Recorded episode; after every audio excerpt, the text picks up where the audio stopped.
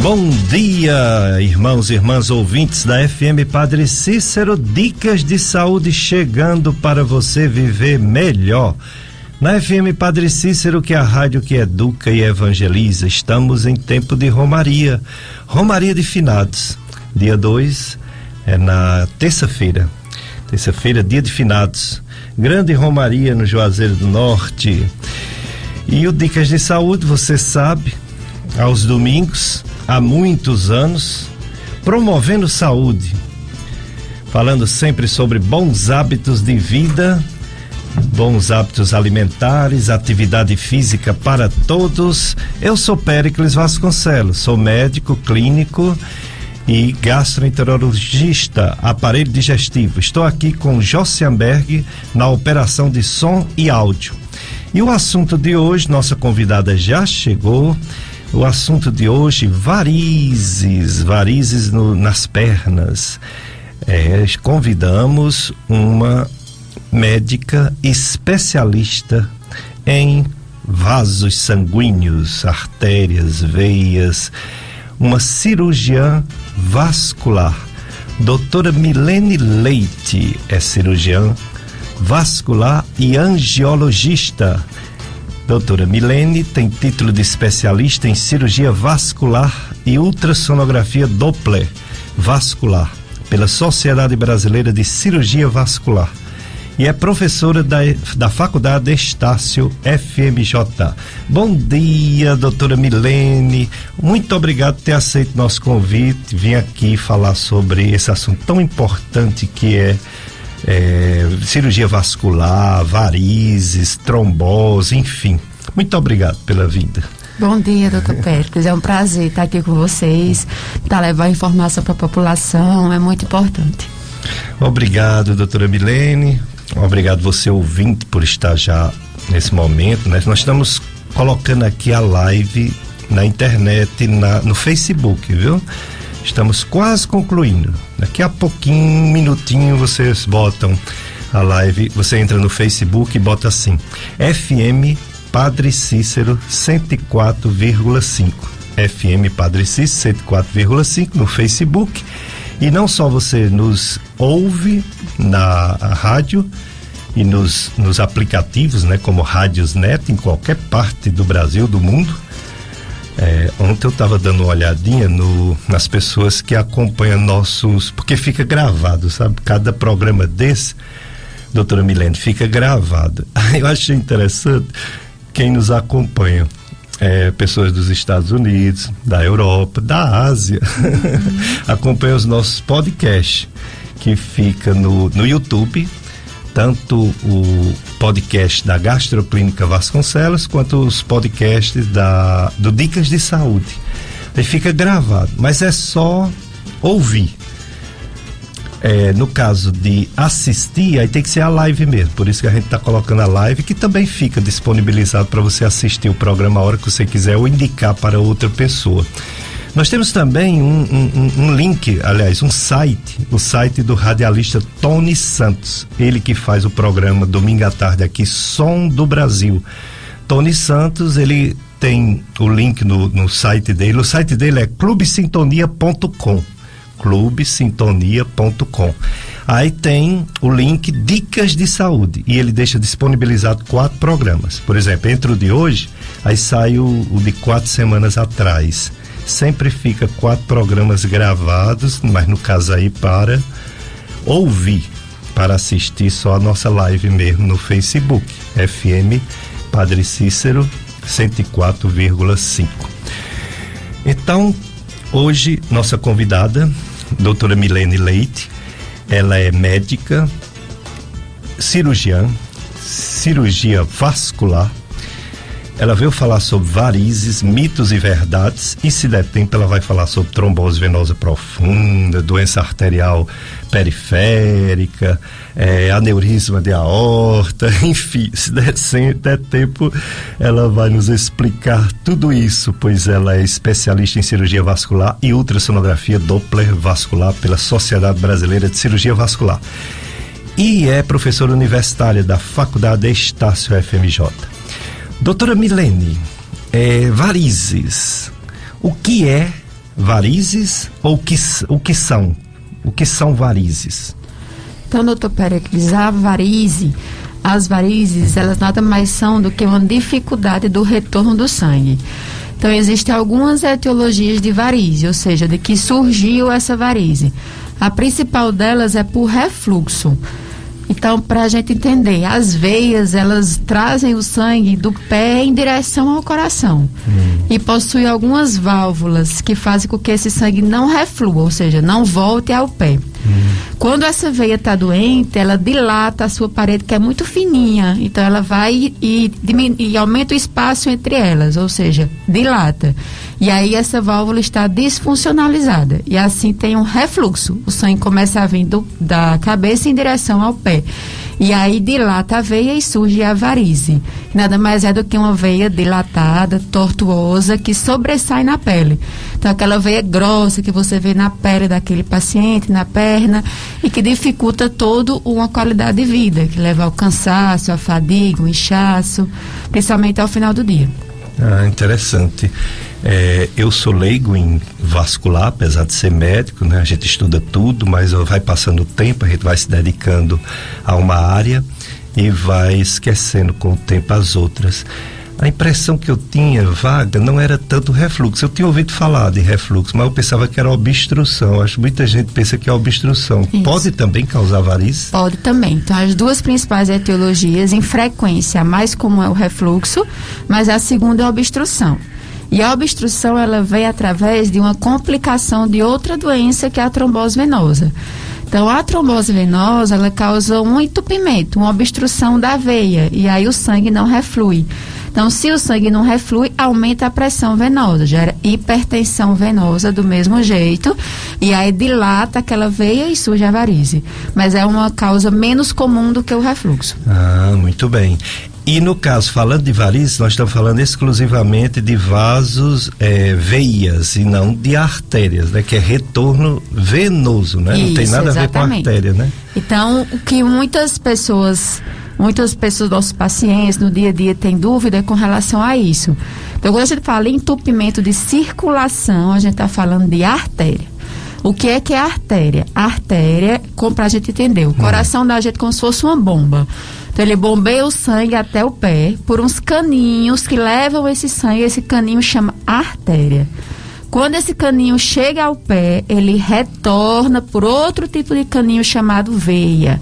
E aí essa veia chega até o coração para receber o oxigênio novamente e retornar pela artéria.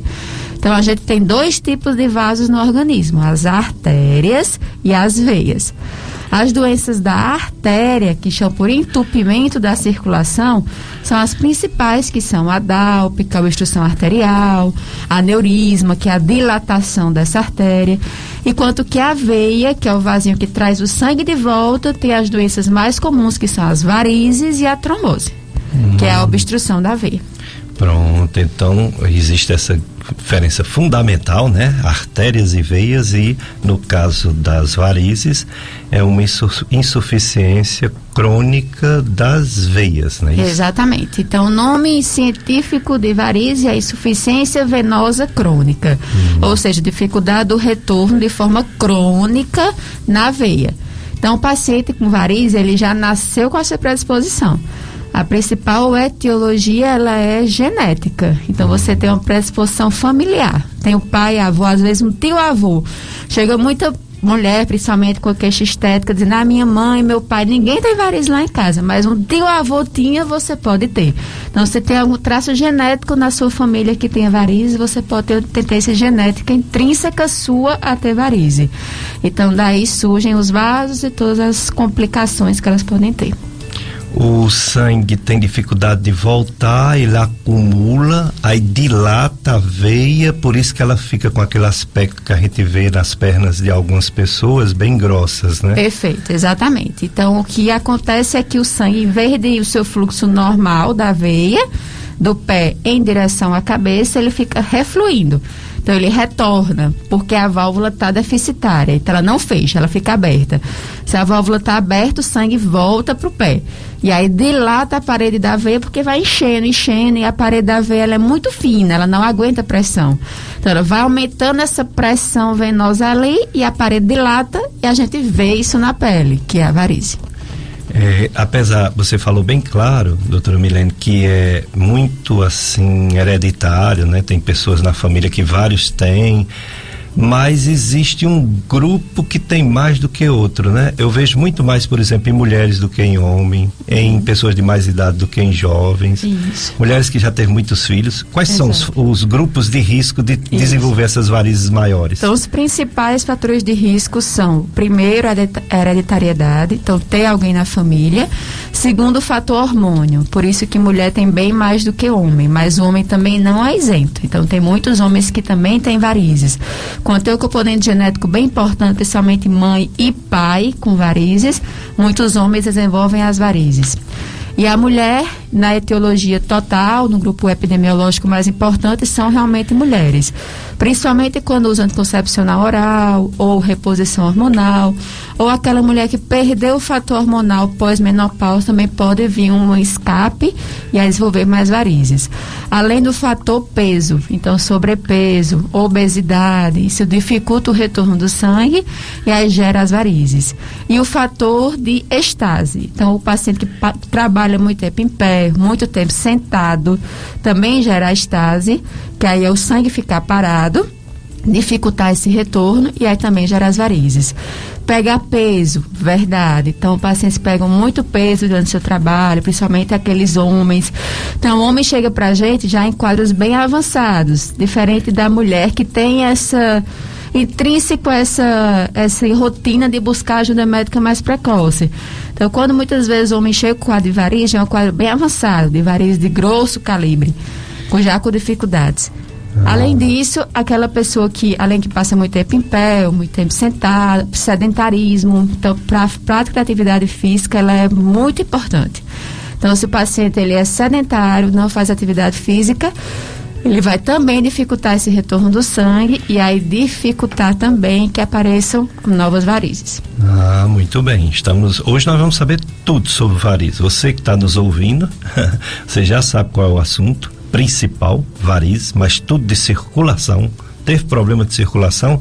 Está aqui um especialista, doutora Milene Leite, e ela poderá responder suas dúvidas. Você pode telefonar 3512 2000 é o telefone, é também o WhatsApp. Você manda uma mensagem ou de áudio ou escrita 3512 2000 e o Jossenberg recebe aqui, nos passa e a gente passa para a doutora Milene responder assunto cirurgia vascular ou tudo vascular, independente de cirurgia. Está conosco na live a Marlene Almeida. Bom dia, bom dia para você também, Marlene. Sônia Aparecida, dá bom dia a todos daí. Todos daí da sua casa também, viu, Sônia? Sônia Aparecida. É, pessoal nos acompanhando na live.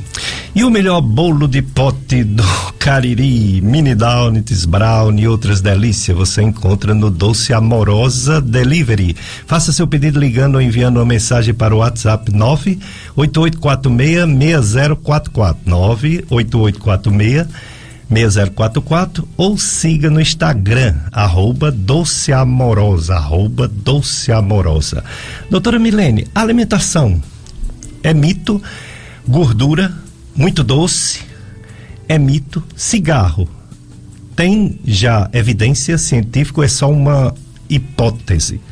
Com relação à alimentação, alimentação gordurosa, rica em frituras, rica em conservantes, ela é ruim para qualquer coisa. Eu, a gente fala em doença venosa, varize, ela é fator de risco porque ela gera aumento de peso.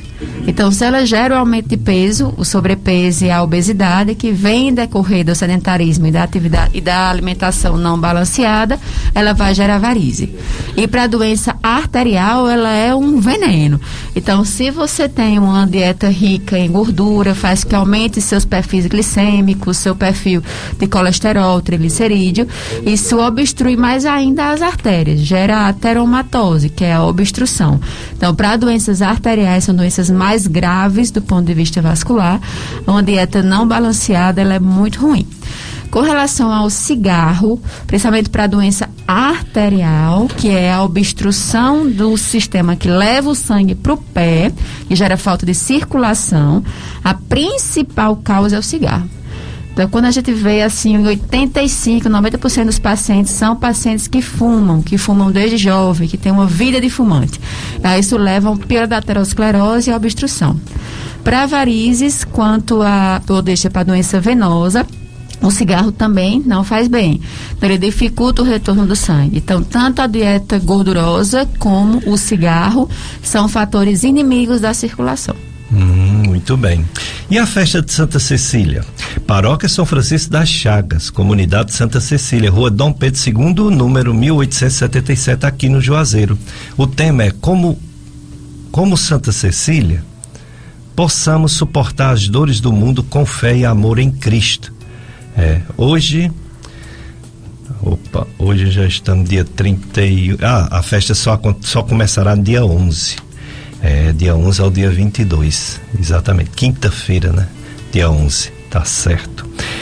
Doutora Milene, como é o caminho de um médico, de uma médica é, recém-formada para chegar a ser um dia uma cirurgiã vascular. Você foi nossa aluna lá na Estácio FMJ com a turma, lembra? M18. M18. 14.2. Me formei. 14.2, né? Isso. isso. É um, só orgulho pra gente, tantas, tantas pessoas. Hoje a gente vai num hospital e às vezes eu levo um parente, né? Levo um, um um parente, seja parente direto ou parente mais distante, e é atendido por um ex-aluno, um ex-aluno, eu fico muito feliz, realmente. É compensador, é, é confortante, é gratificante, é motivo de orgulho o crescimento que esses jovens depois terminam, não se acomoda e vão atrás dos seus objetivos, dos seus sonhos e voltam para o Cariri bem preparados mesmo para exercer uma medicina de primeiro mundo. Como é o trajeto desde a formatura até ser cirurgião vascular? Então, doutor Pérez, queria agradecer por sua ajuda né, na nossa formação, realmente é muito importante. Nós temos realmente professores que vão atrás de ensinar e agregar cada vez mais aos alunos, isso é essencial. Então, quando a gente se forma na medicina, que são seis anos de curso, a graduação de medicina, você, para chegar a ser cirurgião vascular, um angiologista, precisa passar primeiro para a residência de cirurgia geral. Hum. Então, existem os pré-requisitos, que são das especialidades cirúrgicas, a grande maioria precisa primeiro se ter uma base cirúrgica, que você consegue na cirurgia geral. Então, a residência de cirurgia geral eram dois anos, mas agora são três anos. Oficialmente, a partir desse ano, são três anos para qualquer pessoa. E que você cursa por três anos, vê tanta parte de cirurgia geral, quando você roda todas as especialidades cirúrgicas. Então, na cirurgia geral, você vai rodar um mês de cada área: vascular, plástica, urologia, cirurgia pediátrica, UTI, tudo. Depois que você termina a cirurgia geral, você faz outra prova de residência, que tudo isso é a base de concurso, não são concursos que você faz e há muitas vezes grandes concorrências, e você faz a prova para angiologia e cirurgia vascular que são mais dois anos de formação, Uxa. que vai mudar para três também. Então, é, então, hoje são ainda dois anos. Então, você faz dois anos de cirurgia geral, de, perdão, de cirurgia vascular e angiologia, na qual você aprende as doenças circulatórias, arteriais, venosas, a parte dupla. E após a cirurgia geral, e a cirurgia vascular, ainda tem algumas especialidades dentro da cirurgia vascular que é o ecodoppler vascular, que também compõe de uma residência, que é o ultrassom vascular, que hoje em dia ele é o estetoscópio do vascular. Uhum. Então, o vascular ele usa ele tanto para diagnóstico como para tratamento. Então, a gente com o Doppler você examina por que, que aquele paciente tem aquela varize a gente saber por que, que ele existe, para poder saber tratar da melhor forma, quem existe é o Doppler. É. Então, é o diagnóstico de doenças arteriais, de aneurismas, de DALP, de, para mediar uma fístula, para pacientes dialíticos, tudo isso é a base do Doppler.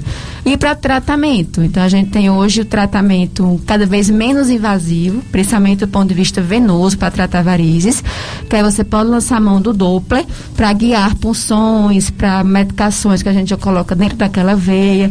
Então, hoje o Doppler ele é essencial. A formação de Doppler para o vascular é essencial. Para o vascular moderno tem que dominar Doppler.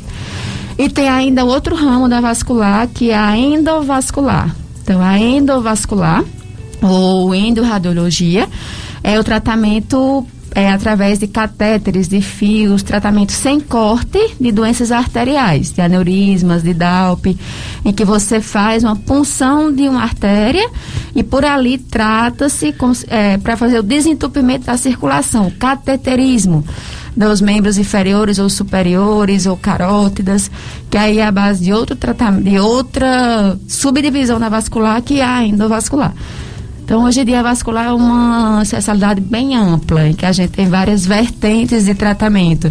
E foi o que me fez escolher e amar hoje a vascular. Então, a diversidade de coisas que a gente é capaz de fazer. Então, vários ramos diferentes. Então, você tem muito a parte estética de varizes, a parte de flebologia, que é o domínio do quadro venoso, em que você vê a parte de espuma, esclero, laser, várias coisas diferentes. Tem a parte Doppler, que é muito importante você dominar essa parte técnica e a parte de diagnóstico de muitas patologias, a endovascular e além da parte de renal. Então, muitos vasculares que fazem a parte de catéter, fístulas para hemodiálise, tudo isso foi a base da nossa especialidade. Muito bem. Tá vendo aí, Josenberg? Você vai fazer a cirurgia, olhar assim para a doutora Milena, achar ela jovem. Mas é porque ela se cuida, sabe? Acha ela uma, uma, menina, né? Mas veja o tempo, 10 anos. E agora vão ser 12, né? É. Seis anos de medicina mais dois anos de cirurgia vascular, que vai ser três, aliás, de cirurgia geral. cirurgia geral, e mais dois anos vai ser três de cirurgia vascular. Exato. E mais alguma coisa se tiver uma subespecialização na vascular, né? Perfeito. Não é mole, não. É não. Então, é por isso que há uma bagagem, há uma preparação, há uma experiência adquirida, não é uma coisa que vai, vamos dizer assim, aprender fazendo, não. Aprende bastante antes de ficar independente, antes de não ter mais uma pessoa ajudando, um preceptor, né, um Exato. professor ajudando. Então realmente é uma coisa muito séria. Que bom, né? Que bom que a medicina é séria, é uma das profissões que realmente prepara bastante, transforma. Quando eu estou dando aula de semiologia, principalmente na de Barbalha, que chega naquele quarto semestre, eu digo, esse é o semestre da transformação. Vocês eram alunos e a gente era médicos, éramos médicos, agora somos iguais. Eu continuo sendo médico estudante e vocês a partir desse semestre vão ser médicos e estudantes por resto da vida. Né? Exatamente. É sempre assim. Pois é, vamos para primeiro bloco de apoio cultural, Josenberg. Depois a gente vai perguntar muita coisa. A gente vai perguntar as complicações das varizes, né? Inchaços, úlceras, dores, inflamações. A gente vai perguntar cãibras, formigamento. A gente vai perguntar sobre esses tratamentos que você já deu uns toques aí interessante, né? Modernidade, né? Coisas que estão chegando, porque tem a parte estética, mas tem a parte também dos sintomas, né? Então vamos saber tudo isso no segundo bloco. Vamos agora para o apoio cultural.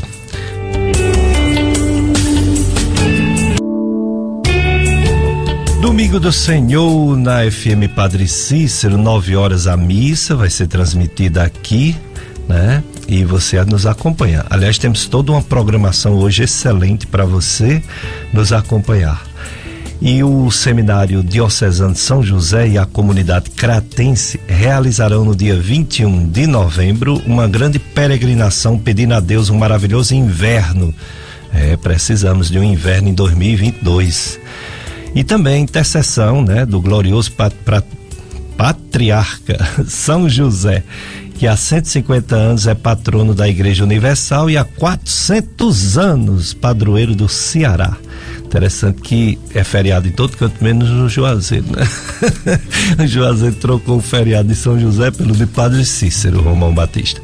A concentração será 5 e meia da manhã, no monumento da imagem de Nossa Senhora de Fátima, no Crato. A peregrinação irá percorrer as ruas da cidade com destino à igreja de São José no Crato, onde ocorrerá a Santa Missa e a bênção das sementes e o e objetos de trabalho dos camponeses. Contamos com a sua presença, bem como a presença dos trabalhadores e moradores das comunidades rurais.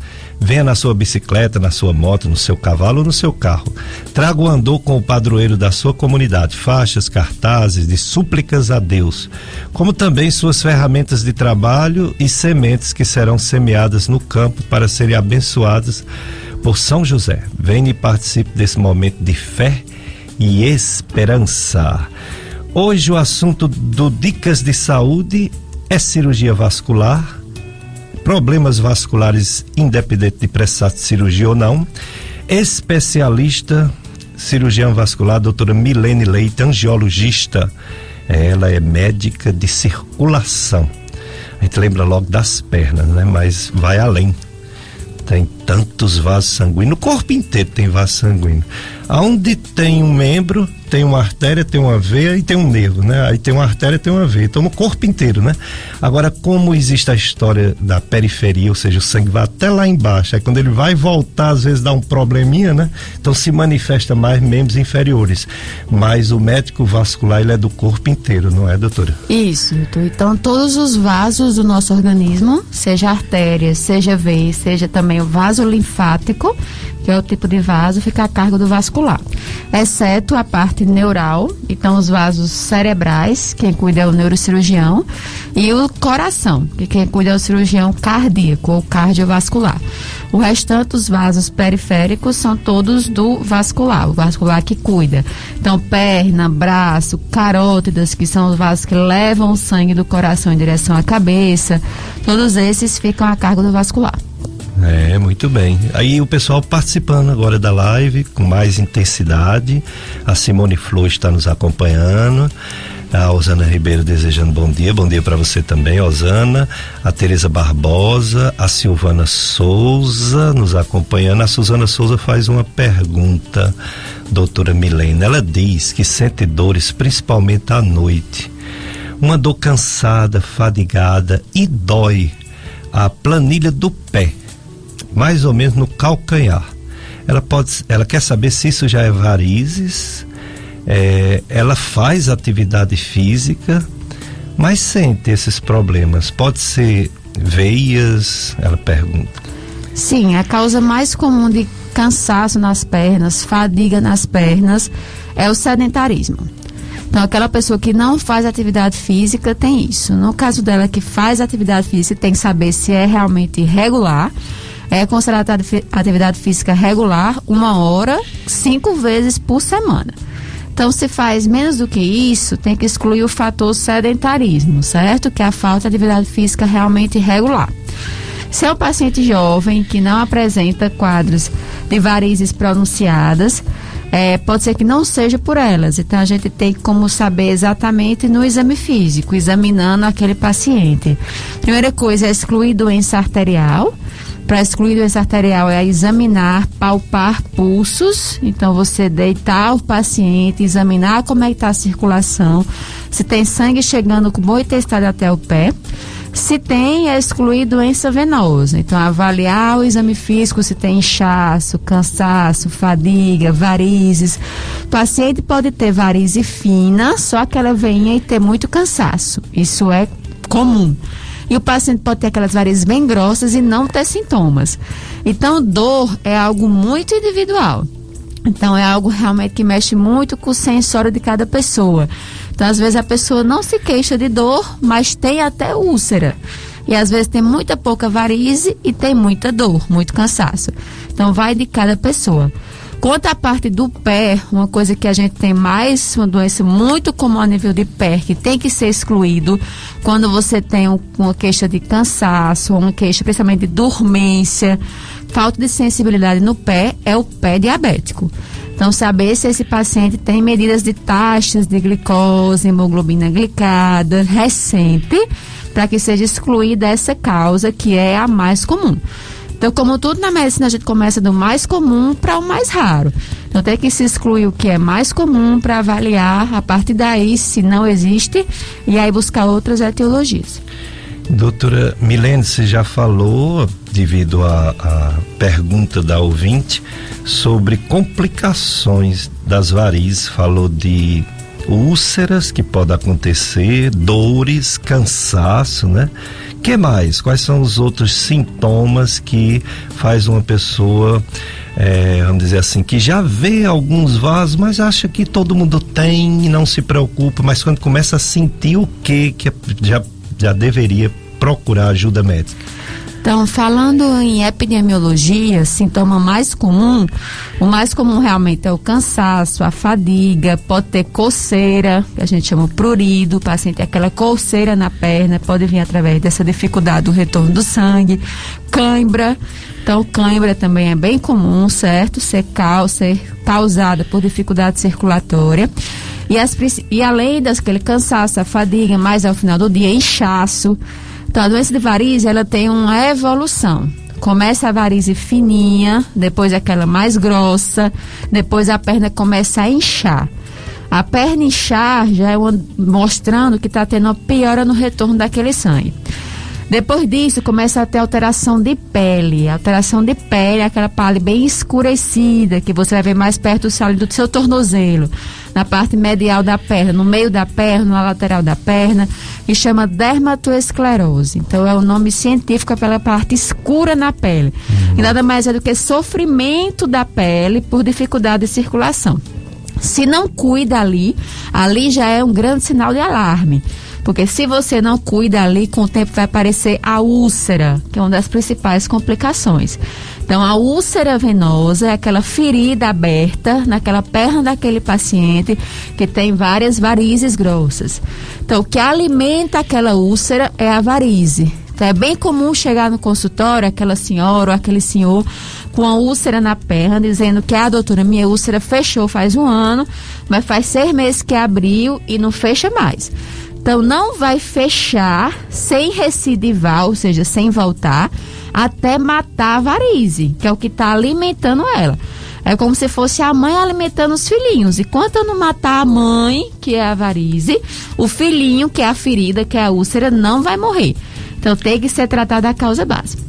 Além da úlcera, que é uma das principais complicações da varize, a gente tem a varicorragia. O que é varicorragia? É uma veia grossa dessa que sangra. Então, bem comum, principalmente a nível rural, precisa lá no sítio, passou numa cerca, ou então tá em casa mesmo, na rua, e bateu na cozinha e aquela veia estourou. Então a veia estourou, começou a sangrar, sangrar, e o paciente se desespera. E isso é uma complicação da varize. Já deixando aqui um alerta de que se isso acontece com você, não se aperreia. O que vai fazer é lavar a região, pegar um paninho limpo e comprimir. Então, sangramento venoso, ele para com compressão. O que é que quer dizer? Se você apertar aquela veia ali cinco minutinhos com o dedinho sem tirar o dedo, ele vai parar. E aí você consegue mais tranquilamente ao hospital, procurar seu médico assistente, certo? E outra complicação é a trombose. Então, a trombose venosa, ela tem como um dos seus fatores as varizes.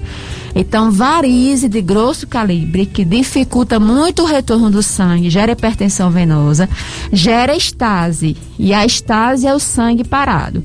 E o sangue parado é as principais causas de trombose. Então, as principais e mais graves complicações de varizes são úlcera, ou a varicorragia, a veia que sangra, ou a trombose venosa. Então, para se evitar que chegue nesse estágio, o paciente que tem um quadro inicial de varize, ou às vezes que tem um fator familiar muito importante, a mãe já operou de varize, ou já teve trombose, ou tem úlcera, buscar o tratamento precoce. Então, como tudo na medicina, quanto mais cedo você procura, mais fácil de tratar. Exato. Então, mais fácil de tratar, de se evitar uma cirurgia, de evitar alguma complicação, de evitar que resolver quadros mais graves de doença circulatória. Muito bem, hoje a gente vai aprender tudo sobre circulação, principalmente veias, varizes. É, Romaria de Finados, né? Estamos na Romaria de Finados. O lema é Romaria, em Romaria para Juazeiro, a esperança é o nosso Juazeiro. Santuário São Francisco das Chagas também. 31 hoje, domingo, missa 6 horas, 9 horas, 10 e meia, 15 horas, 16 e 30. É. teve a via sacra, ela é cirurgiã vascular, portanto veio falar de varizes, falou um pouquinho agora sobre trombose venosa profunda, uma emergência médica, pois pode dar complicações seríssimas, né? Pode dar um quadro gravíssimo, então não é brincadeira. Se uma pessoa tiver uma trombose na veia, não deve ficar em casa, deve ir para o hospital, deve tomar medicamento para dissolver esse, essa parte grossa, né, que está né, atrapalhando o funcionamento da veia, né, essa estase. E ela vai falar de outras coisas vasculares, mas está começando falando sobre as varizes porque são a, a, é, é, é o evento mais comum. Eu vi, eu lendo para lhe fazer perguntas, que quase 80% das pessoas têm. Pode até não incomodar, mas tem, né? Varizes. Sim, exatamente. Então é uma doença muito comum na população mundial. Então, muito comum. Então você vê aquela pessoa que não tem varize, nem quadro inicial de varize, é muito raro. Então, realmente, como é uma doença muito comum, é a doença mais comum, realmente, o consultório do vascular, e que a população tem mais dúvidas. É o dia a dia do vascular. É o dia a dia do vascular. Aí, assim, o vascular é um médico especializado, 10 anos, agora 12 anos de médicos, vendo aquilo, embora seis anos é geral, mas seis anos é bem voltado para, principalmente três anos, né? dois a três anos, é bem voltado para vascular tem experiência. Examina, toca, né? faz um exame físico bem feito, completo, mas precisa de exame complementar para confirmar suas hipóteses né? sobre doenças. E você falou aí que o exame mais importante é a, ultrassonografia, é a ultrassonografia com Doppler. Só tem esse ou tem outros, mas esse é o mais importante? É, o mais importante é o Doppler, porque ele já dá um respaldo nas principais doenças. Quando você fala em doença venosa, o Doppler já corresponde a 90% do que a gente precisa para diagnóstico e tratamento. Então, se você fala em varizes, a, do, a todo paciente com varizes precisa de um Doppler. Então, não, na medicina não é zero nem 100. Então, seja, 100% dos pacientes é muito paciente, mas 99,9% precisa. Por quê? Mesmo aquele paciente com varizes finas, ele tem um porquê de ela existir. Então, às vezes, você vê só a varize fina na perna do doente, mas ele tem uma insuficiência de safena. Segmentar, o que é que é safena? É uma veia interna, que é como se fosse a mãe da veia fina. Então, se você só trata a veia fina sem estudar por que, que ela existiu, com um mês ela vai voltar. Então, o que acontece muito da gente escutar no paciente é a questão de que, doutora, eu tratei minha varize com seis meses, estou com tudo de novo, porque não foi bem planejado. O tratamento de varize hoje, ele, diz, ele é a partir de um mapeamento venoso que a gente faz com Doppler, para tratar a causa base. Se você trata a causa base, você evita que tenha recidiva, que ela retorne. Para trombose, que é outra doença venosa, o Doppler ele é mandatório. Então a trombose, a principal suspeita ela é clínica. Então, médico, trombose é uma doença médica. Todo médico deve saber diagnosticar e tratar a trombose, porque salva vidas, como o Dr. Pérez falou. Então, se você vê aquela, você tem em casa alguém que você começou a sentir aquela perna inchada, é dolorosa, uma perna mais inchada do que a outra, que está vermelha, está túrgida, está grossa, está doendo, é, começou há pouco tempo, é, você deve procurar uma emergência para ser avaliado, porque isso pode ser uma trombose. O que vai dizer se é trombose ou não é o Doppler. Então, todo paciente com suspeita de trombose precisa do Doppler. Porque com o Doppler a gente vê em tempo real o trombo dentro da veia e consegue dizer qual veia está comprometida e há quanto tempo aquele trombo está ali. Então, pela imagem que a gente vê no Doppler, consegue ver se é uma trombose aguda, subaguda ou crônica. Ou seja, começou agora, há 15 dias que já estava aí, ou faz mais de um mês. E aí isso muda o tratamento. Além de que saber qual é a veia que está entupida. É na coxa, é na perna, ah, é lá na barriga, é a ilíaca, é a cava. O tratamento é diferente. Então, principalmente o tempo do tratamento é diferente. Então, o Doppler para isso é primordial. Para as doenças arteriais, a gente começa com o mapeamento pelo Doppler. Então, você faz o Doppler, que é um exame não invasivo. a, é, apesar de ser um exame operador dependente, então é importante que seja feito por alguém que domine a técnica para dar realmente o que o vascular precisa para tratar aquele doente. E com o paciente que tem é, suspeita de DALP, que é obstrução arterial, ou já que tem um diagnóstico, o Doppler pra, serve para mapear para a gente ver qual o grau de entupimento, quanto que está obstruído. Aquilo ali, será que vai ser tratado só com medicação? Precisa de cirurgia? Qual a cirurgia? O Doppler já consegue dizer isso. Se o paciente definiu por cirurgia e a doença ela é arterial, ele precisa de um exame mais acurado, que é uma arteriografia. Uhum. Então, a arteriografia é um exame feito em centro cirúrgico ou numa sala de hemodinâmica, em que você tem acesso a contraste, a raio-x. Então a gente injeta na, na, perdão, na artéria do paciente, também se funciona a artéria na virilha, que chama artéria femoral comum. Você funciona ali, ou seja, fura e joga dentro dessa, desse, desse vasinho que é a artéria contraste. E desenha com raio-x seriados na hora como é que está o entupimento. E aí muitas vezes já trata nesse mesmo tempo cirúrgico, ou seja, já faz a angioplastia, que é o desentupimento da circulação nesse período. Uhum. Então, o principal exame para DALP são esses. Para aneurisma, que é a dilatação daquela artéria, ou seja, vê uma artéria, muitas vezes ela é um achado do Doppler. Então, a gente faz o Doppler por outra causa, ou porque no exame físico, o médico generalista, ou muitas vezes o vascular, palpou um pulso aumentado, palpou-se uma massa, pensou em aneurisma, a gente faz o Doppler. E o Doppler mostra que tem. Só que para definir muitas vezes conta cirúrgica, a gente precisa em alguns tipos de aneurisma, principalmente aneurisma de aorta, que é uma principal artéria do nosso organismo, que sai do coração e que leva o sangue até ser ramificado para os pés, a gente precisa de outro exame que chama tomografia. Então, é aquela tomografia, idealmente uma angiotomografia, ou seja, uma tomografia com contraste, que é o exame que o paciente entra naquela máquina e consegue desenhar bem direitinho como é que está tudo por dentro. Então, os principais exames aí são o Doppler e a tomografia. E depois dele, se a cirurgia for optada por ser uma cirurgia endovascular, ou seja, corrigir por dentro sem precisar cortar, é feita também a arteriografia. Então, os principais exames complementares, respondendo à pergunta na vascular, são Doppler, arteriografia e alguns tipos tomografia. Isso para doenças venosas e arteriais. Para doenças linfáticas, que também quem trata é o vascular, que o que é que é isso?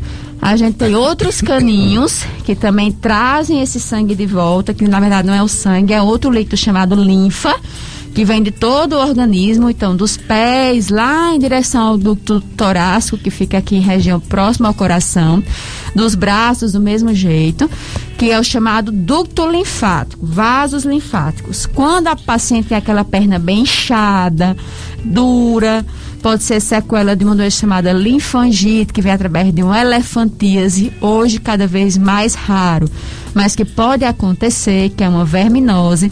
Aí o paciente tem doença no linfático. Para você avaliar o linfático, o primeiro exame também é o Doppler, em que a gente consegue excluir que a doença está na veia e mostrar que a doença está no linfático, porque mostra o espessamento do tecido. Então, embaixo da pele, a gente já tem a gordura, e nessa gordura ficam os vasos linfáticos. Quando ela está aumentada de diâmetro, que você consegue ver isso no Doppler, você diz que o paciente tem linfedema. Agora, para avaliar por que, que esse linfedema existiu, aí precisa de um exame mais específico, que chama linfocintilografia, que é o exame que a gente funciona o vaso linfático e joga o contraste ali e desenha por que está aquela obstrução. Mas que hoje em dia, graças a Deus, é algo mais raro de acontecer, mas que antigamente acontecia muito, do paciente ter muita doença linfática. Hum, muito bem, então é muita coisa. É, e quando há necessidade de coisas assim mais específica, existe o especialista, que é o cirurgião vascular também, é, praticamente é o mesmo profissional da angiologia, né? Que são estudo dos vasos sanguíneos. Programação da Romaria, estamos falando, naquele, naquele, momento eu falei de franciscano, agora vamos falar o principal, né? A Basílica, Santuário Nossa Senhora das Dores, que é o centro, né? Romaria de Finados. Hoje, dia 31, as missas ah, e tudo transmitido, viu, nas redes sociais, é, nas redes sociais da paróquia. Nossa Senhora das Dores. Então fiquem ligados que sempre, por exemplo, missa 5 horas, 9 horas, 16 horas, 19 horas. 5 horas ofício Nossa Senhora já passou, meio-dia ofício das almas, 14 horas terço da misericórdia, 15 horas encontro com os rumeiros, 18 horas terço mariano e 20 e 30 show do chapéu. Esse show do chapéu já é virtual.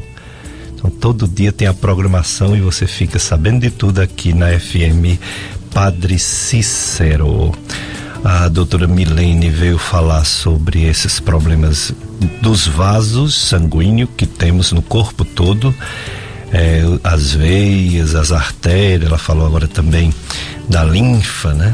São vasos sanguíneos que passa o sangue, passa também esse líquido chamado linfa. E ela falando, dando ênfase mais às varizes. Ela vai já falar sobre o tratamento. Mas vamos começar logo o tratamento, vamos começar perguntando se todo tratamento é local ou cirúrgico. Se esses medicamentos diversos que a gente sabe que existem nas farmácias, eles funcionam, eles melhoram a circulação, eles podem resolver sozinhos ou não? O que é que a doutora Milene pode nos dizer? Assim, quanto ao tratamento das varizes, a gente frisando insuficiência venosa crônica. Então, a gente está falando de varizes, dificuldade é. do retorno do sangue. Varizes. Primeiro, precisa, todo paciente precisa de medidas gerais. Hum. Então, todas as medidas gerais, primeiro é sedentarismo zero. Então, esse paciente ele não pode ser sedentário. ele precisa de atividade física. A atividade física já é sabidamente conhecido que você bombear a panturrilha com caminhada, musculação, pilates, hidroginástica, o que o paciente gostar, precisa ser pelo menos três vezes por semana. O ideal, cinco vezes por semana, uma hora cada vez. Daí a gente pode já excluir um mito que é bem comum acontecer a nível de consultório, que é musculação causa varizes? Não. Musculação não causa varizes. Ela ativa uma panturrilha e aí o paciente trabalha a circulação. Então ele pode ser feito. O que a gente evita em paciente que tem varizes ou predisposição genética, ou seja, casos na família, são exercícios de impacto, vôlei, basquete, randa e coisas que pula muito. Isso pode prejudicar. O restante pode ser feito. Segunda coisa é controle de peso. Então, se existe sobrepeso ou obesidade na jogada, a gente precisa combater esse fator causal. Porque não adianta nada você tratar a variz daquele paciente obeso, porque também com um mês ele vai voltar. Então, se ele tem um aumento da pressão abdominal em cima da cava, ou aumento quando ele senta em cima das ilíacas, que são as veias aqui que vão para a virilha, o sangue não volta. Então, se o sangue não volta, aumenta a pressão na perna e aí dilata e gera varize. Então, o fator obesidade tem que ser tratado. Aí a gente tem na equipe multidisciplinar, então encaminha para o endócrino, para o nutricionista, para tratar essa parte, melhorar a obesidade, e aí sim ele volta ao vascular, certo? Terceira coisa, a alimentação. Então, para acompanhar isso, precisa de uma alimentação balanceada, com a prática da atividade física, para ajudar no excesso de peso e para ajudar também no retorno do sangue. Primeiro, tratar sintomas. Tratar sintoma, uma coisa essencial é meia. Então, esse paciente precisa de meia compressivas. São meias elásticas feitas a nível farmacológico, então são meias desenvolvidas a nível industrial médico então, a gente recomenda sempre marcas de referência que façam a compressão que realmente diz na caixa. Então, o que a caixa diz. Existem meias de baixa, média e alta compressão. O que a gente mais usa no dia a dia paciente com varize é a de média compressão, que vai de 20 a 30 milímetros de mercúrio. Para que, que serve essa compressão? É para comprimir essa batata da perna, que ela é deficitária. Todo paciente com varize tem essa musculatura deficitária. E aí a facilitar o retorno do sangue. Então, se o sangue retorna, a perna não incha. Se a perna não incha, a perna não dói. Então, a ciência é essa. Precisa da meia, que aí tem que ser precisa por um médico, para se avaliar se esse paciente pode usar meia. Quando é que o paciente pode usar meia? Se ele tem sistema arterial patente, ou seja, tem pulso. Então tem que se examinar, a gente sempre orienta, justamente a nível de de ensino para os novos médicos, então a nível como professora, eu sempre ensino meus doentes que meia ela pode ser passada pelo médico, não é essencialmente pelo vascular, mas que tem que se passar para o doente que pode usar e que precisa, ou seja, tem essa clínica toda e tem pulso. Então tem pulso preservado, ele pode, vai se beneficiar muito da meia. Você passa uma meia, que existe ela abaixo do joelho, até a raiz da coxa e meia calça, média compressão. A meia calça você vai usar somente para gestante. E a, e a principalmente que você usa no dia a dia vai ser abaixo do joelho, três quartos. Remédio. Remédio é algo que ajuda nos sintomas. Então, trata inchaço, trata dor. Principalmente que a gente usa no dia a dia a diosmina com esperidina, cujo nome comercial tem vários, certo? Ele ajuda na, em sintoma, a dor e o cansaço. Mas ele não tira a veia de lá.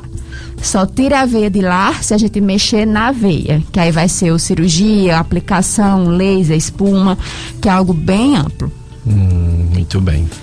Pois tá bom, depois a, a, a doutora Milene continua falando do tratamento, que a gente sabe são muitas opções. Vamos para mais um bloco cultural, Josenberg.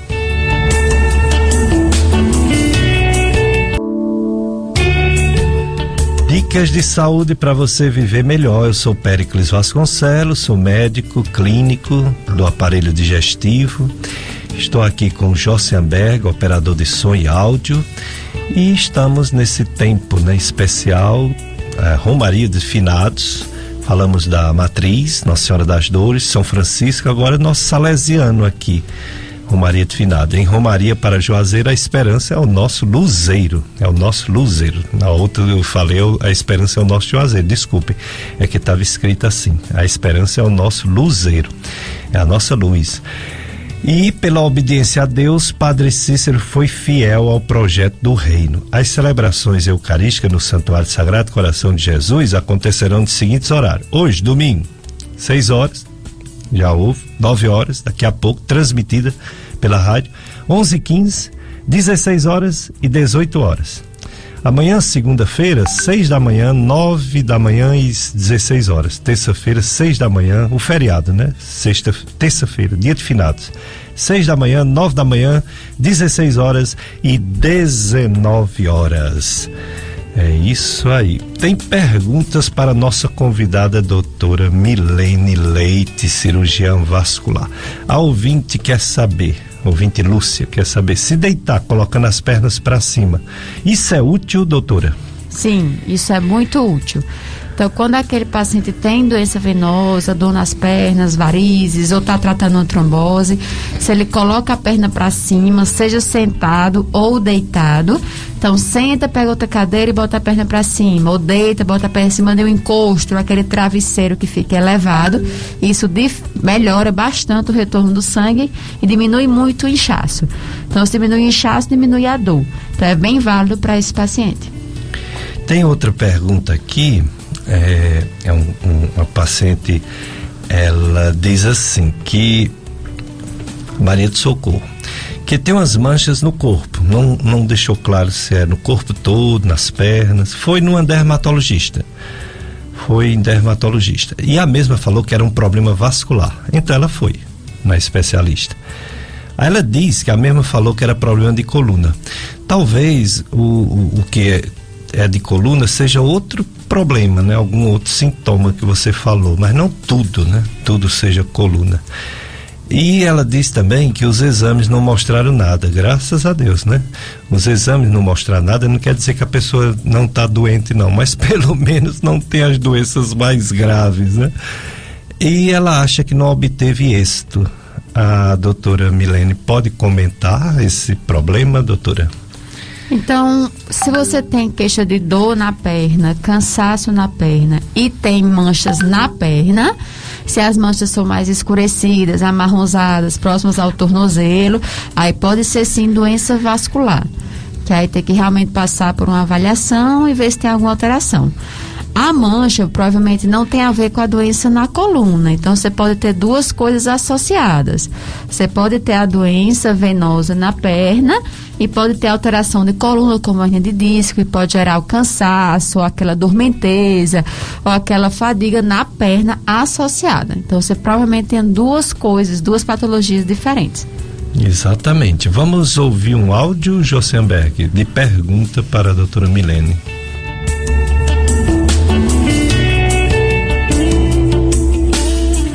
Doutora, tem mais um detalhe, eu esqueci, desculpe-me. É, agora, tem um porém, eu sou pré-diabetes, essas manchas pode ser de saída, pré-diabetes, como é que é? É uma mancha preta que ela ela fica avermelhada, coça, coça e depois fica preta. No princípio fica avermelhada. Depois fica coça, coça, porém eu tento o máximo não coçar. Depois fica preta. Não, minha flor, provavelmente não. Assim, o pré-diabetes ou o diabetes em si, ele pode levar, levar a uma dificuldade circulatória, principalmente a cicatrização de alguma ferida ou de algo que lhe dificulte, mas não as manchas. Suas manchas, como você fala, que sente muita coceira e que ela tem alteração de coloração, pode estar associada à urticária. Então, seria mais uma doença realmente dermatológica. Hum. É, antes gente ouvir outro áudio, a doutora Milene estava falando sobre o tratamento de varizes. Falou de compressão por, por meias medicinais, assim, adequadas, né? Indicado por médico. E falou de medicamento que melhora os sintomas, mas não resolve a, o problema da variz em si, né? Tem que fazer alguma coisa na variz. É, e se tem úlceras, existe algum curativo, alguma pomada? Sim. Se o paciente tem úlcera, ou seja, estágio mais avançado de varizes, a gente tem como medidas, medidas que têm que ser associadas. Primeiro, esse paciente precisa de compressão daquela perna. Daquela perna tem que ser comprimida excluir fator infeccioso. Então, muitas vezes. Comprimir paciente, mesmo tendo úlcera mesmo não dá tendo problema? Úlcera, não, não dá hum. problema, é tratamento. É. Então, se você comprime aquela perna, paciente com a úlcera, e só que é primeiro tem que tirar o fator inflamatório e fator infeccioso. Isso. Então, muitas vezes chega o paciente com a úlcera, a úlcera secretiva, que foi muito amarelada, que molha muito curativo. Ali é sinal de que tem bactéria. Tem bactéria, precisa de antibiótico terapia. Ah. A gente vai ver se pode ser venoso ou oral. Então, muitas vezes consegue tratar via oral ou intramuscular. Ou seja, medicação que o paciente consegue fazer em casa trata com antibiótico e usa curativos específicos. Uma área multidisciplinar muito importante para ajudar o vascular nesse tratamento é uma área da enfermagem chamada estomoterapia. Isso. Então, a estomoterapeuta para a gente é fundamental nos tratamentos dessas úlceras e muitas doenças que são aliadas à especialidade vascular. Então, você é, encaminhar esse paciente para a estomoterapia é muito importante, que é tem que usar é, curativos específicos, é, gelfoam, medicações que tiram espumas, medicações específicas para tirar aquela secreção daquela ferida, tratar essa parte infecciosa, conjunto com a antibiótico terapia que o vascular vai tratar, vai passar para esse paciente e já ajuda na compressão da perna. Existe algo para compressão que chama-se bota de una. Bota de una nada mais é do que um curativo em faixa em que é feito para compressão inelástica daquela perna para facilitar o retorno do sangue. Uhum. Quando o paciente não consegue fazer a bota ou o paciente já está em melhora dessa úlcera, a gente começa a compressão elástica, que é o uso da meia. Só que junto com isso precisa tratar a fator causal, que é a varize. Então, se eu não matar a varize que está alimentando a úlcera, ela tende a fechar com os seus tratamentos, mas ela vai voltar, é fato porque o fator causal eu não matei. E para tratar o fator causal, que é a varize grossa, antigamente só tinha uma coisa, cirurgia. Então, nesse paciente que tinha a, a ferida aberta, que era a úlcera, muitas vezes a gente não fazia nada, só comprimia a perna. Mas hoje em dia tem outras técnicas para a gente tratar isso. Uma que muitos pacientes têm se beneficiado é o que é chamada escleroterapia com espuma. O que é que é a espuma? A espuma é uma medicação que a gente joga dentro da veia, medicação chamada polidocanol, em que ela vem um líquido e quando você mistura ela com o ar através de seringas, ela forma um líquido branco como se fosse uma espuma. Quando você injeta essa medicação nas veias grossas e também na veia interna que está causando, que é mais comum é a safena, ou seja, guiado pelo ultrassom, por isso que a ultrassom entra na parte terapêutica de varize, ou seja, tratar a varize guiada pelo Doppler, você mata aquela veia sem precisar tirar ela do lugar. Uhum. Então você disfuncionaliza a veia e aí ela deixa de circular aquele sangue. Muito paciente tem dúvida é, doutora, tratei minha varize, tirei com cirurgia, ou tratei com espuma, ou queimei com laser. O que é, como, vou, como é que vai ficar a circulação da minha perna? Será que não vou ter falta dessa veia? Não. Se essa veia ela tá doente, ela tem que ser tratada. E na perna da gente, 85% da circulação é feita pelas veias profundas. Então, essa veia profunda, que não é a veia varicose, não é a veia varize, vai fazer esse retorno do sangue. Então, você não tem nenhuma déficit na circulação se você tira ou trata uma veia doente. Se ela está doente, ela tem que ser morta, ela tem que ser tratada, de uma forma ou de outra. Muito bem, estamos sabendo tudo com a doutora Milene. Tem inclusive outro áudio, não é, Josenberg? Vamos ouvir? Bom dia, meu nome é Maria, moro na 22 de julho. Gostaria de saber da doutora sobre dores nas pernas. Eu tenho varizes, faço tratamento de aplicações de varizes já há sete anos, mas continuo sentindo dores nas pernas, queimação, ardência nas pernas. É, assim, de dormência nos pés, uma sensação de peso nos pés muito grande. Quase não consigo ficar muito tempo em pé. Por sentir muitas dores, gostaria de saber dela o que eu devo fazer. Então, para a senhora é muito importante. A primeira coisa é que precisa deixar o sedentarismo, colocar esses membros para funcionarem. Então, começar uma caminhada, sempre começar aos poucos. Né? Começa a caminhar 10 minutos todo dia, aumenta para 20, 30, até chegar a uma hora que é o basal. Então, a caminhada, para quem não tem o hábito de exercício físico, uma coisa que ajuda muito é começar exercícios na água então, hidroginástica, natação, é muito bom porque tira o peso do corpo e facilita a sua circulação da mesma forma do que a caminhada. Além disso, se tiver com excesso de peso, controlar o peso para tirar esse fator causal. E usar meia. Então, foi passado pelo seu vascular meia, se você já está em tratamento, muito provavelmente foi passado, ela tem que ser usada. Eu costumo dizer ao meu paciente que a meia no guarda-roupa ela não serve para nada, ela só serve na perna. Então a gente tem que ter o uso contínuo da meia para facilitar o retorno do sangue e você ficar sem dor. Muito bem. A, a Marigela faz uma pergunta, eu acho que depende de cada caso, mas a doutora é que vai responder. Ela diz assim: qual mais eficaz, a espuma ou o laser? É, depende de cada caso. Então, ambos são eficazes. Porém, a gente tem que avaliar o que é melhor para cada doente. Primeiro, a espuma, ela é muito eficaz. Ela é de escolha, tratamento de escolha hoje naquele paciente mais idoso ou aquele paciente que não tem tanto cunho estético. Ou seja, é o paciente que tem a ferida na perna e o que ele quer é ficar bom, certo? Mas ele pode ter, porque a espuma ela tem uma complicação que é a hiperpigmentação da pele.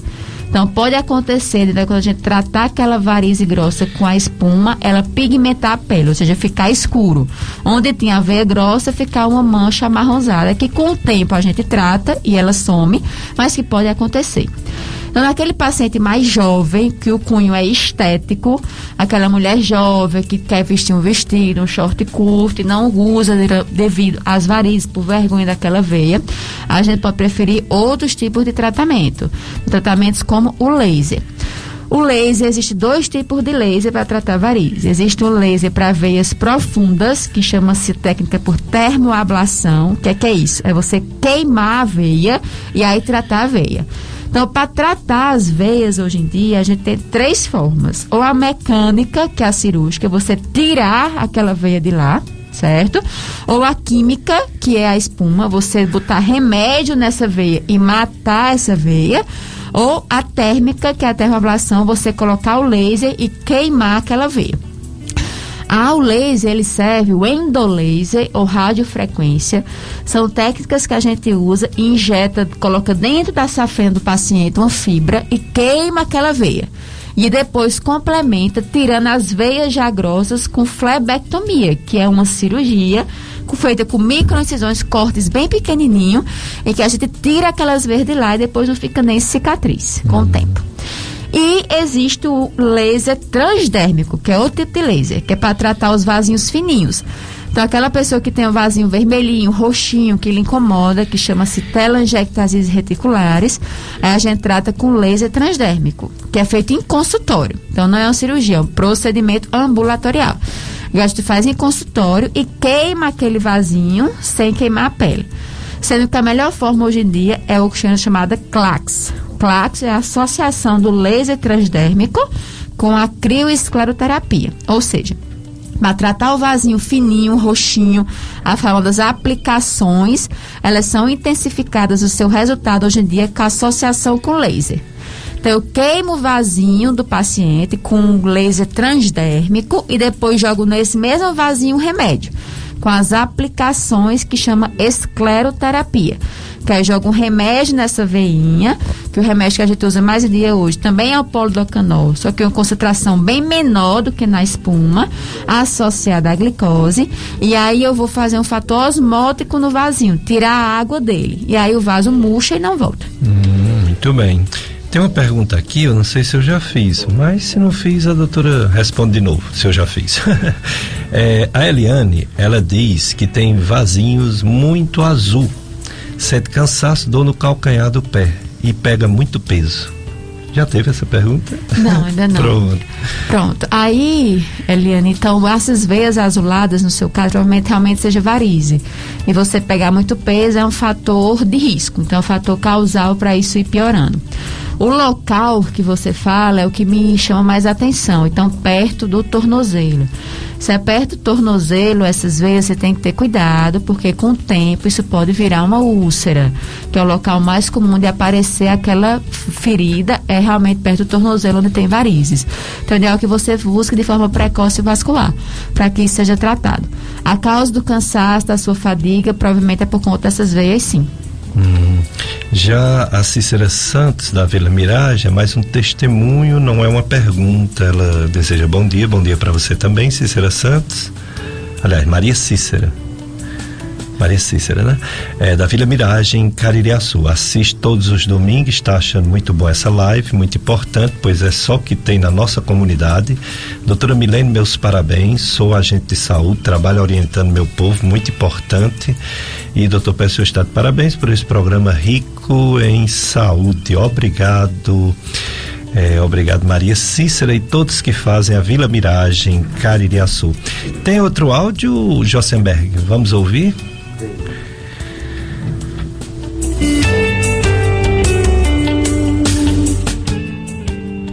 Quando eu era mais nova, hoje eu tenho 70 anos, eu usava muito salto, conforme eu postei aí. E eu tinha varizes, pouquinha, mas sempre teve varizes. Eu sou muito branca e destacava, né? Aquelas varizes e agora, em meus 70 anos, aumentou muito o número de varizes, inclusive apareceram umas veias. Eu gostaria que a senhora postasse o telefone da senhora, colocasse aí no ar, que eu quero anotar, que depois eu vou me consultar com a senhora, viu? E eu usava muito salto. Eu gostaria de saber se o salto é, implicou para aumentar nessas varizes. Eu trabalhava de salto alto e subia as escadarias da escola que eu trabalhava, na época era o ginásio municipal, subia aquelas escadarias, nossa, pulando mesmo. Né? Andava é, cheia de vitalidade, né? E muito ansiosa para dar minhas aulas, eu subia aquelas escadarias de boa mesmo, com um salto bem alto. E isso era minha prática diária nos dois colégios. E hoje eu estou com minhas pernas muito cheias de varizes, inclusive é, uns dois anos para cá apareceram algumas veias grossas, poucas, mas está assim. E eu é, vendo essa semana eu estava vendo, né? E eu, eu vou, vou ter que procurar um cirurgião vascular. E graças a Deus hoje o programa né, veio atender às minhas necessidades. Eu agradeço todas as instruções e orientações. Muito obrigada. Poste o telefone da senhora, por favor, viu? Bom dia. Quanto à parte de saltos, meu amor, é, é um mito dizer que sal, todo salto causa varize, tá? Então, saltos até 10 centímetros podem ser usados com segurança. Saltos acima de 10 centímetros, que pode ter sido o seu caso, falando em saltos bem altos, sim. Aí ele dificulta o retorno do sangue por aumentar a pressão venosa. E ainda mais de forma contínua, como era o seu caso, todo dia usar o salto alto. Então, o uso de saltos, principalmente saltos plataformas, saltos que não geram tanta depressão no pé, ou seja, que não fica uma diferença tão grande de altura entre a parte da frente do pé e o calcanhar, podem não gerar varizes. Porém, saltos altos demais, mais do que 10 centímetros ou sem plataforma, devem ser evitados, principalmente no dia a dia, na sua rotina do seu trabalho, certo? Muito bem, então vamos para mais um um bloco de apoio cultural. Doutora Milena ainda vai falar um pouquinho sobre outros problemas vasculares, além de varizes, que ela já falou bastante. E você ainda pode fazer pergunta, viu? É, a obra salesiana Horto do Padre Cícero está promovendo o sorteio de um boi. Os valores arrecadados serão destinados à manutenção daquele espaço sagrado e para a continuação da construção da Igreja do Senhor Bom Jesus do Horto o sorteio acontecerá no feriado, dia 2 de novembro, dia de finados, ao vivo, pelas redes sociais do Horto. O bilhete pode ser adquirido de forma presencial e virtual. Maiores informações 99918 1356. 99918 1356 ou então 3511 6006. 3511-6006 ou através das redes sociais Horto do Padre Cícero Oficial. Participe! Vamos ao nosso bloco de apoio cultural, Josenberg. Dicas de saúde FM Padre Cícero. E a Covid, hein? Ameaça acabar, mas não acaba, né? Nada acaba essa desgraça estava vendo que 53 países no mundo ela está aumentando. Que pena, né? Países africanos, que ela chegou mais tarde, está aumentando. É, no Brasil, graças a Deus, ela diminuiu bastante. A média morte Brasil é 314 pessoas, quem já foi mais de 2 mil, né? mais de mil e tanto. E casos novos, a média é 11.246. É, aqui no nosso Juazeiro do Norte, o boletim epidemiológico diz que não, há não houve mortes essa semana, faz 10 dias que não tem mortes. Semana passada houve uma, essa semana nenhuma morte. É, casos novos, uma média de 14 por dia. Semana passada foi 10, olha aí, um aumentozinho de 40%. É, e pessoas internadas, 8 oito pessoas internadas, semana passada eram seis, em média de seis.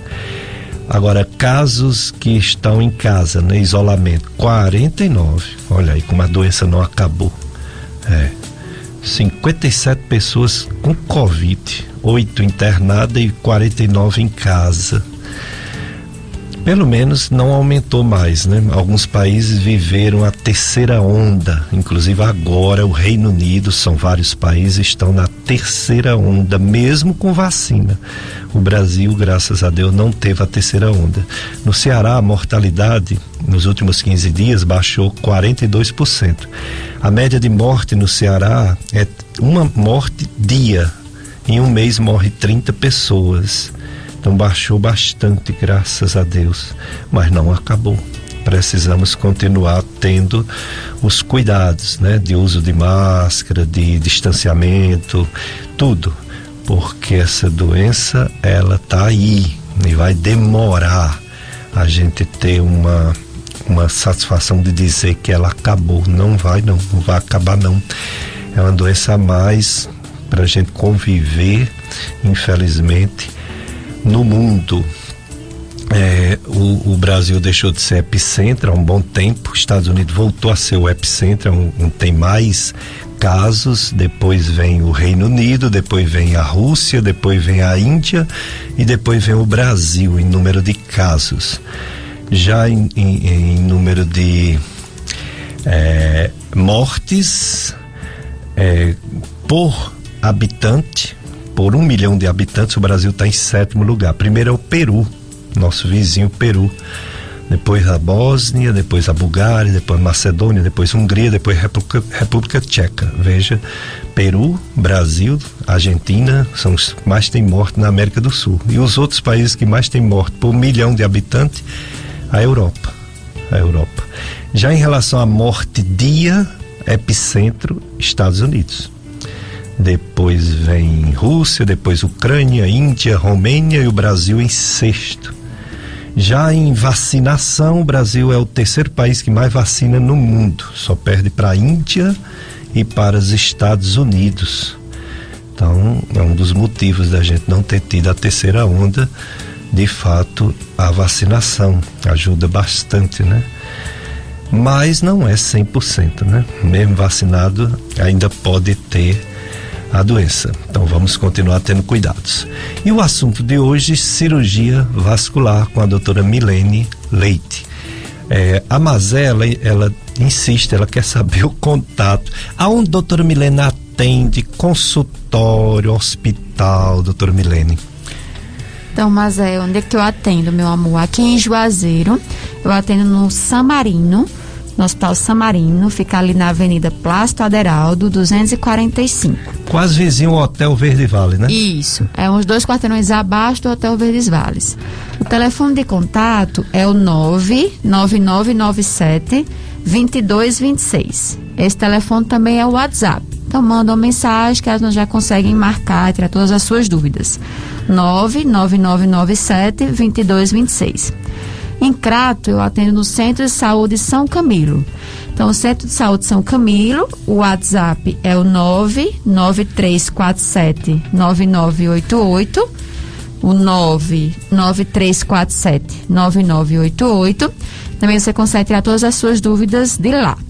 E em Vaze Alegre, eu atendo uma vez por mês na Clínica Vida, cujo WhatsApp é o 99800 2869. Então, 99800 2869. Você consegue acompanhar também, tirar suas dúvidas, ver esclarecimentos, ver melhor os contatos através das minhas redes sociais. Então tem o Instagram, que você consegue acompanhar, que é o arroba doutora Milene Leite, underline vascular. Então, arroba DRA Milene com dois L's, Leite, underline vascular. E o Facebook, que é DRA Doutora Milene Leite. Em que a gente consegue colocar várias informações, vídeos e reportagens e as entrevistas, além dos, dos textos, para levar mais informação e tirar as dúvidas dos nossos pacientes e dos nossos seguidores. Muito bem.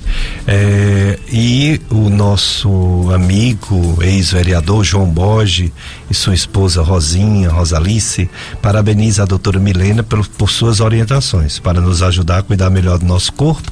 Grande profissional, um forte abraço a todos. Abraço para você também, João, Rosinha. Um beijo é, para vocês. Eu estava um dia no consultório e foi uma senhora consultar com a filha é, uma sogra de um médico, por, por sinal. E é, problema digestivo, porém um, pulsando, o estômago pulsando é, e queimando. Aí quando eu fui fazer o exame físico, antes de palpar, eu já vi uma pulsação mesmo na região do estômago, o pessoal diz, na boca do estômago. E quando eu coloquei o estetoscópio, tinha um sopro. Quando eu palpei, era palpável a, a horta dela. Eu tive foi medo de palpar. Mandei imediato pro hospital do coração e ela fez uma cirurgia. Se não foi no mesmo dia, foi no dia seguinte. Um aneurisma da horta. Que perigo, hein? Sim. Se houver um rompimento, talvez não dê tempo nem chegar no hospital, hein? Exatamente. Então, o aneurisma de aorta nada mais é do que uma dilatação nessa aorta. O que é que é a aorta? Então, a aorta é um vaso que sai do nosso coração e que leva o sangue até chegar no todo o corpo, através das suas ramificações. Então, é como se fosse um cano. Quando esse cano ele vai dilatando, a parede dele vai ficando frouxa. Tá? A principal etiologia do aneurisma, ou seja, de onde ele surgiu, é o degenerativo. A parede dele vai enfraquecendo, ela vai dilatando. Esse dilatando, afastando seus vasos, faz com que eu tenha uma, uma literalmente uma bomba vascular.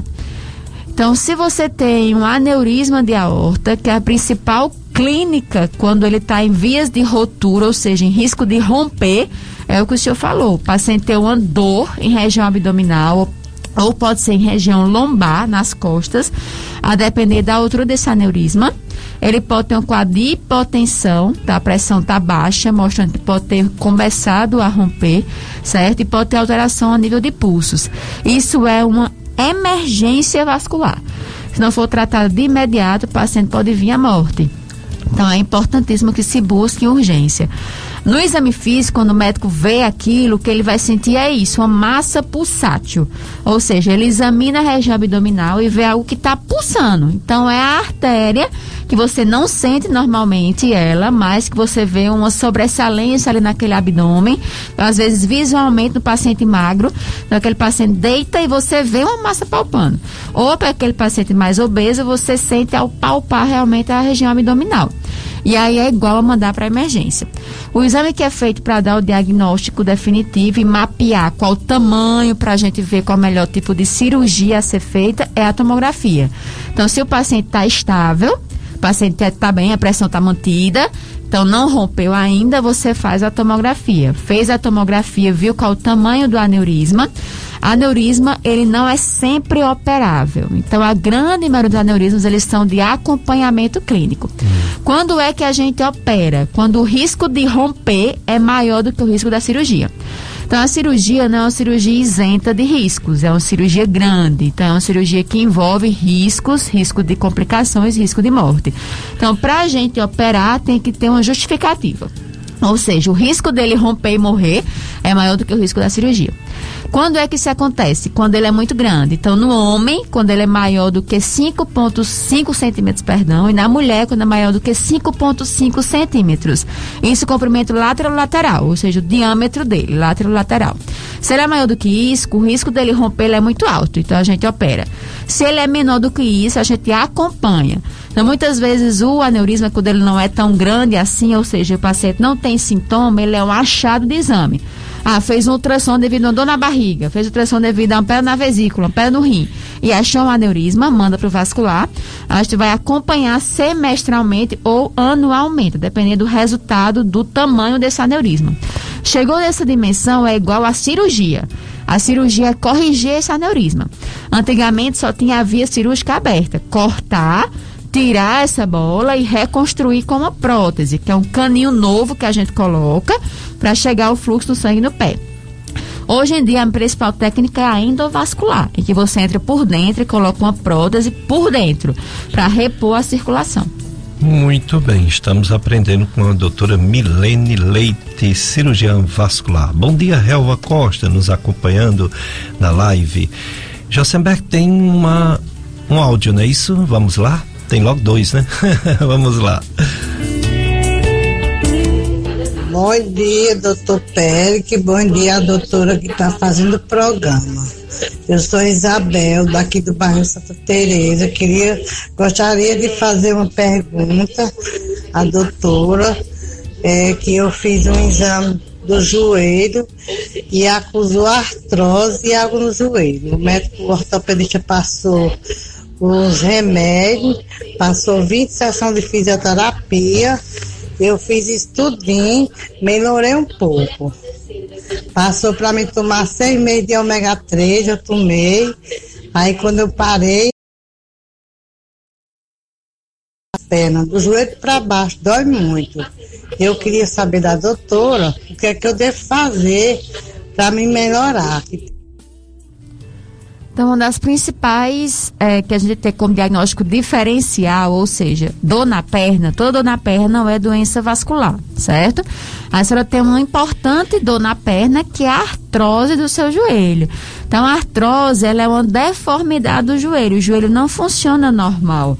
Então, principalmente se a senhora tem um excesso de peso em cima desse joelho, tem o fator sobrepeso ou obesidade, que é a causa comum de artrose, se esse fator não for tratado, a dor vai voltar. Então, o que o seu médico passou foi medicação para melhorar. Então, a fisioterapia melhora essa motricidade, diminui essa água no joelho.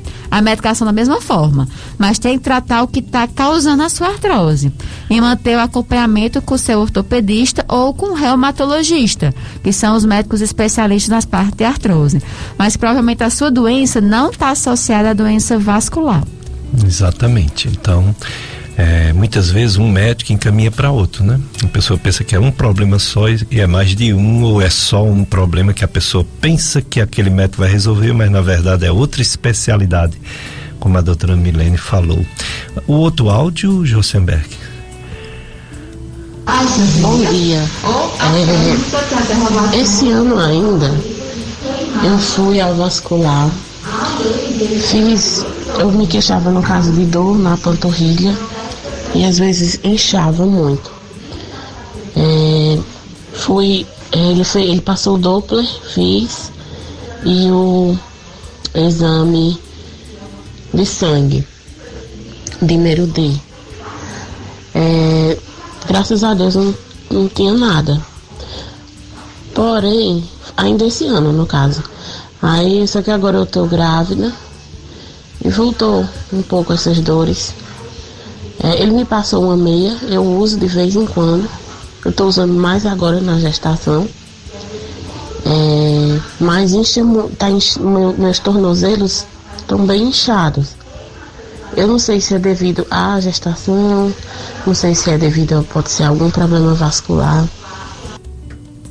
Então, a própria gestação, meu amor, e você que já tem uma história prévia de cansaço, fadiga, inchaço na perna pré-gestacional, ou seja, antes de engravidar você já tem os sintomas, a gestação piora. Isso é fato. Então, na gestação ou no puerpério, ou seja, a mulher está grávida ou imediatamente após ganhar bebê, ter uma hipercongestão venosa e arterial, aumenta o fluxo do sangue, porque tem que chegar sangue para o bebê. Então isso faz o que você predispõe a piorar o quadro que você já tinha antes. Então inchaço, cansaço, aumento de tornozelo, ele pode ser sim pela doença vascular. E a meia para você é mandatório, então não pode ser de vez em quando, tem que ser todo dia, principalmente você que está grávida. Então, você usando a meia todo dia, uma meia boa, que esteja comprimindo bem sua perna, sem desfiada, isso faz que melhore muito a sua circulação. E você se protege de uma complicação comum na gestação e no puerpério, que é a trombose. Então, você usando a meia, você faz esse retorno do sangue. Então, o que eu recomendo é não seja sedentária, mantenha-se ativa, faça atividade física regular e use a sua meia diariamente. Muito bem, é a doutora Milene falando tudo isso. Doutora Milene, em relação à artéria, a doença arterial periférica, né? Obstrutiva.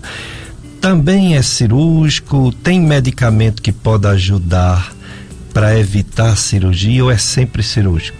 Depende muito, doutor Péricles, do nível de doença que o paciente chega para a gente. Então, a doença arterial obstrutiva periférica nada mais é do que o entupimento da circulação. Então, se eu falo em entupimento da circulação, é porque o sangue não chega no pé. Então, a doença ela é arterial.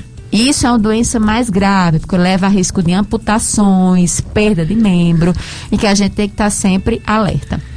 A principal queixa desse doente é dor na perna ao andar, que a gente chama claudicação. Então, o paciente que caminha um quarteirão, dois quarteirões, e a perna começa a doer. Dói a panturrilha, ou vai subindo, dói o bumbum, ou dói até as costas. Essa altura da dor, onde dói, já mostra pra gente onde está entupido. Então, se a dor dele começa desde o bumbum e desce a perna toda, é porque a circulação desde ali está entupida, certo? Quando a gente vê o paciente com essa história, em 95% dos quadros tem cigarro no meio. Então, o paciente ele é tabagista. Quando não tabagista, ele é um hipertenso ou diabético descontrolado. Então, ele tem uma doença de hipertensão ou diabetes que está fora do controle. Isso piora esse entupimento. Então, a primeira coisa é diagnosticar. Ou seja, o paciente tem essa história e quando você examina o doente, então faz um exame físico completo e bem feito, você vê que não tem pulso no pé. Então, o sangue não está chegando no pé, está entupido. Deu o diagnóstico de DALP. Se o paciente tem só a dor na perna, primeira coisa, tratamento clínico. Então, não necessariamente precisa de cirurgia naquele momento. Existe remédio que ajuda a não entupir mais, ou seja, estabilizar a placa. Estabilizar a placa quer dizer esse entupimento não ir piorando. Que aí o remédio a gente usa S, estatina, silostazol, clopidogrel, depende de cada caso. Segunda coisa é caminhar caminhar para esse doente é remédio. Então, esse paciente precisa do que a gente chama de exercício de marcha, ou seja, controlar quantos minutos ele caminha todos os dias. E para ele, ele tem que ter ciência. E quando ele caminhar, a perna vai doer, mas que isso vai melhorar a sua circulação. Então, ele só para na exaustão. Exaustou a perna, ele para. E aí continua. E faz os exercícios programados de marcha. E a terceira coisa é tirar o que está causando, ou seja, o cigarro, tchau, zero. Se esse paciente fuma, ele tem que parar o cigarro. Se ele tem uma pressão alta, diabetes descontrolada, ele tem que ser controlado. Então a gente caminha, faz tratamento em conjunto, uma equipe multidisciplinar, com endócrino, cardiologista, o que preciso for. Se esse paciente chega para a gente não mais só com dor para andar, mas já com dor em repouso, ou seja, ele não dorme à noite ele tem muita dor na perna, ele acorda de madrugada com aquela dor forte. Tem que colocar a perna para baixo para facilitar a circulação. E aí ele não vive pela dor, aí já é cirúrgico. Ou ele abre ferida, ele tem ferida no pé.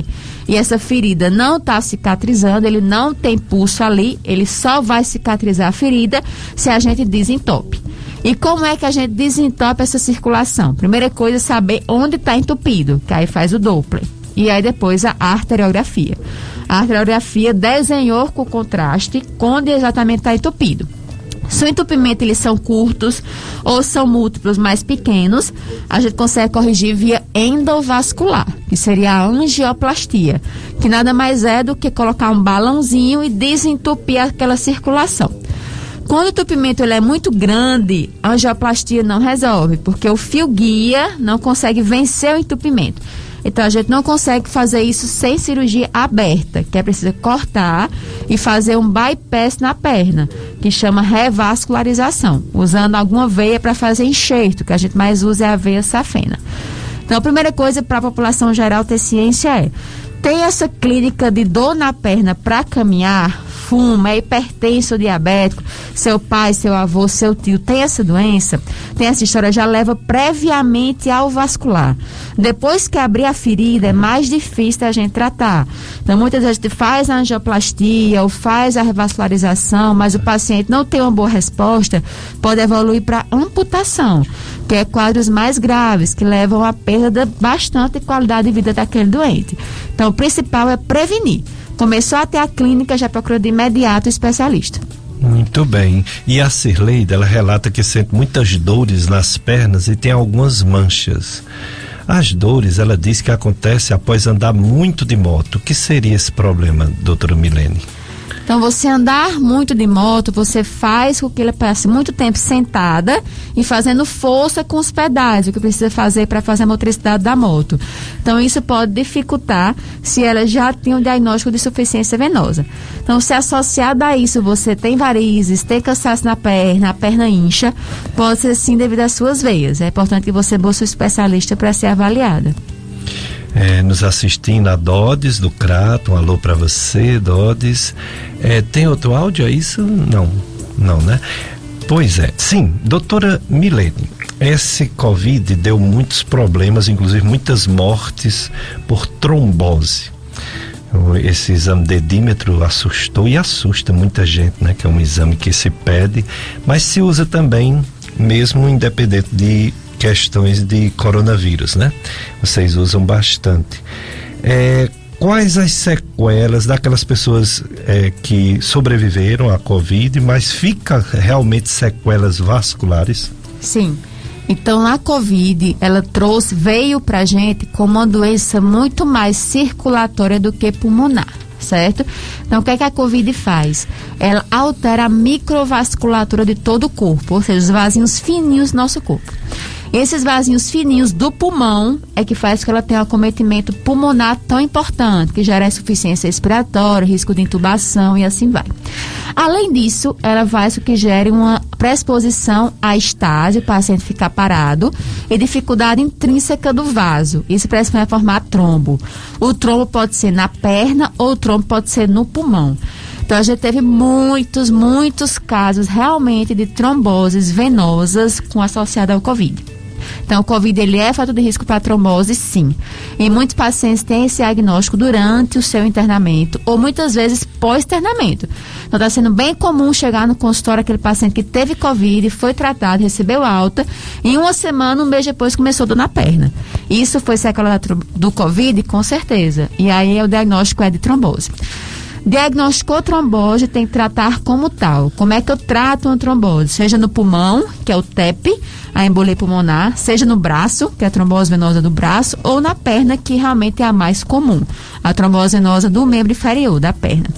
Primeira coisa, esse paciente tem que tomar remédio para afinar o sangue. Remédio que ele toma dentro do hospital é o que a gente chama de heparina. É aquela injeçãozinha que ele vai tomar, certo? Clexane ou liquemine, que tem vários tipos de heparina que a gente usa a depender do tipo de paciente, da doença que ele tem. E depois ele tem que ficar em casa tomando remédio de afinar o sangue. Então, o tempo de tratamento daquela trombose vai depender basicamente qual veia que foi entupida. Se foi uma veia fininha, uma veia embaixo do joelho, uma poplite, uma fibular, uma veia fininha, o tratamento vai de três meses. Se foi uma veia mais grossa, uma femoral, uma ilíaca, cava, pode chegar até um ano. Então, tudo isso depende do Doppler, por isso que ele é a base para a gente definir o tempo de tratamento da trombose venosa. Se foi um TEP, embolia do pulmão, o exame que tem que ser feito junto com o dobro para a gente excluir se a trombo veio da perna, é a tomografia de tórax. Uma tomografia com protocolo para TEP. Para a gente ver qual foi o nível de obstrução na circulação do pulmão que aconteceu. Certo? Então, uma coisa que é muito importante para esses pacientes que tiveram Covid, ficaram muito tempo mobilizados, teve o diagnóstico de trombose em nível de UTI ou de enfermaria, onde ele teve internado e está agora em casa, tratando a sua trombose, ele tem que estar tá tomando remédio ainda para afinar o sangue, é ele saber que tem que voltar cada vez mais rápido a ser ativo. Então, fisioterapia motora, fisioterapia respiratória para esse doente é muito importante. Quanto mais precoce ele puder voltar à sua caminhada, à sua hidroginástica, à sua natação, exercício que ele possa fazer para fortalecimento. Então, evitar o sedentarismo e meia. Então, se esse paciente teve o diagnóstico de trombose, não tem doença arterial, esse beneficia muito da meia, que também auxilia principalmente no sintoma. Então, evitar aquela dor crônica, aquela dor na perna, aquela fadiga que incomoda esse doente.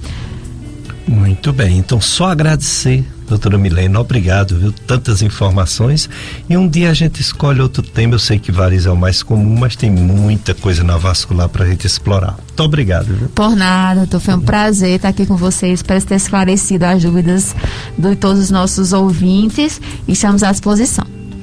Obrigado, Josianberg. Você ouvinte, ficam agora com a missa, né? Transmissão aqui da FM Padre Cícero e desejo a todos uma romaria de finados, de paz, né? De tranquilidade, muita paz e muita família, né? Muita confraternização com aquelas pessoas que a gente ama, que a gente gosta. Um abraço para todos.